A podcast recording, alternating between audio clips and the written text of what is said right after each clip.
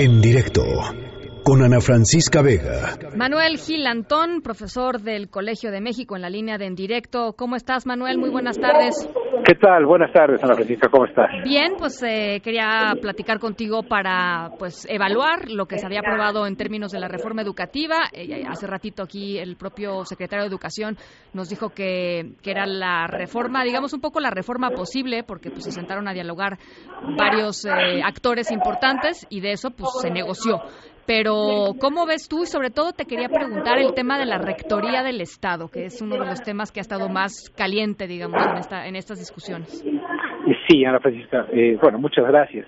Mira, yo pienso que en efecto se trata de una reforma eh, de claroscuros, en el sentido que eh, me imagino que, según la perspectiva de diversos actores, puede ser positiva en unas cosas, no tanto en otras pero creo que así son las obras humanas. Entonces, eh, estimo que uno de sus grandes eh, aciertos es haber desvinculado la evaluación de las cuestiones laborales. Ese es un asunto que es muy importante porque al, al haber conectado en 2013 la evaluación con lo laboral, pues se estudiaba para pasar el examen y no para mejorar la práctica.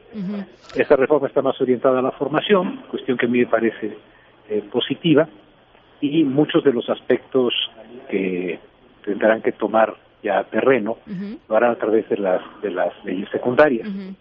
Ahora, especialmente en tu pregunta sobre la rectoría del Estado, eh, hay una hay una hay una preocupación en ciertos sectores en torno a un eh, transitorio, el decimosexto, en el cual se dice que, eh, salvo en los términos de los, la admisión, la promoción y la, el reconocimiento, eh, los profesores, el personal docente en México quedará eh, bajo la regulación del artículo 123, apartado B.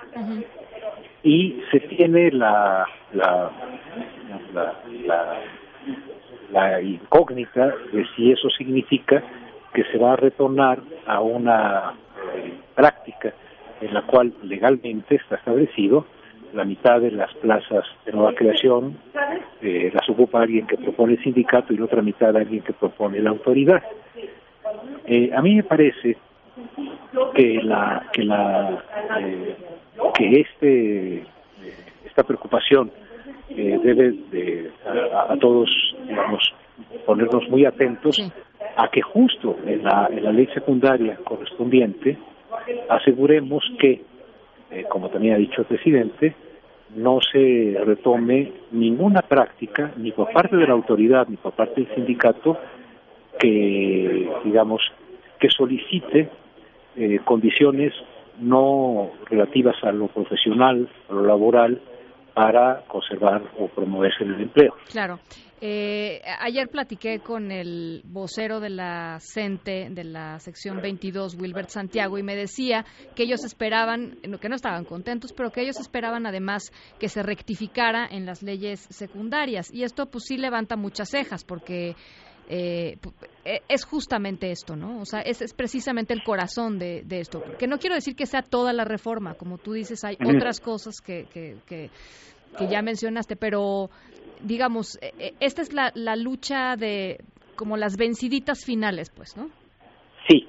Eh, a mí me parece que hay una cosa que no hemos eh, quizá reparado lo suficiente y esto quizá nos ayudaría a, a reflexionar sobre estos eh, asuntos, ¿no?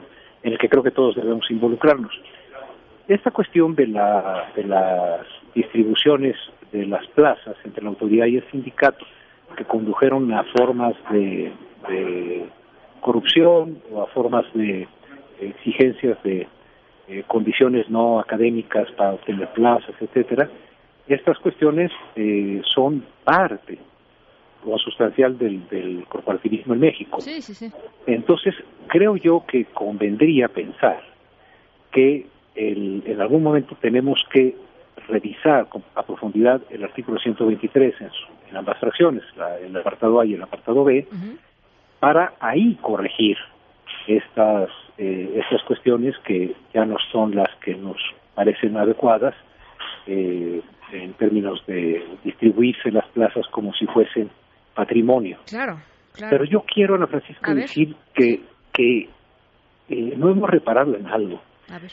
Eh, las principales víctimas de las eh, componendas entre la autoridad y las dirigencias sindicales corruptas, cuando lo fueron, eh, que no todas, tampoco todas las autoridades, pero cuando había componente entre las autoridades eh, educativas y las dirigencias sindicales, los principales eh, lastimados por esa eh, necesidad de hacer cuestiones externas a la, a, la capacidad para ser docente fueron los propios profesores, o las propias profesoras que si no tenían algún conocido, si no tenían recursos, pues no tenían posibilidades de trabajo. Entonces, es, es un poco eh, darnos cuenta que no es que el magisterio quiera volver a la venta y herencia de plazas o estas maneras, no, no.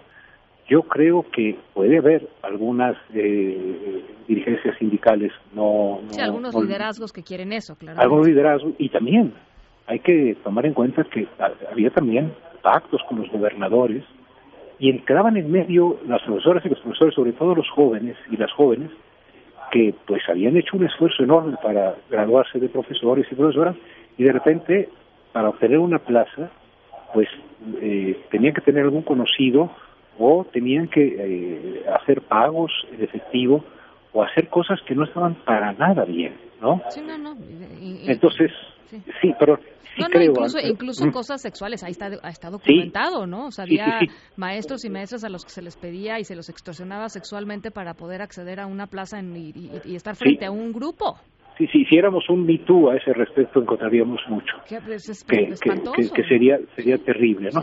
Entonces, ¿qué es la rectoría del Estado sobre la educación?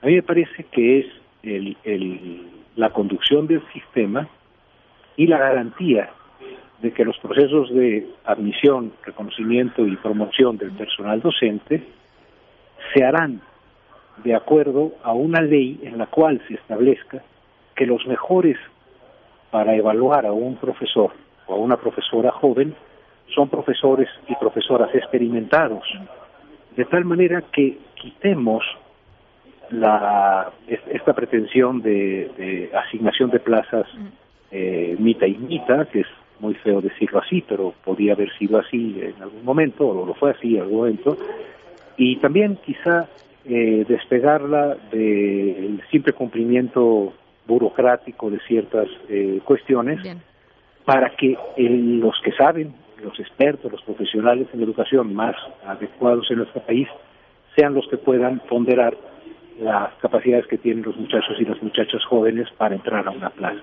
Bueno, ahí, pues, ahí estaría la rectoría. Bueno, pues eh, te agradezco mucho estos minutos, Manuel. Eh, vamos a estar, por supuesto, platicando sobre todos estos temas cuando se redacten las leyes secundarias. El diablo está en los detalles. Eh, una frase muy utilizada y muy cierta. Y ojalá podamos platicar en una, en una siguiente ocasión. Claro, todas las veces que quieras la resiste muchísimas gracias Al por este contrario, espacio. muchísimas ¿Mm? gracias, Manuel Gilantón. En directo, con Ana Francisca Vega.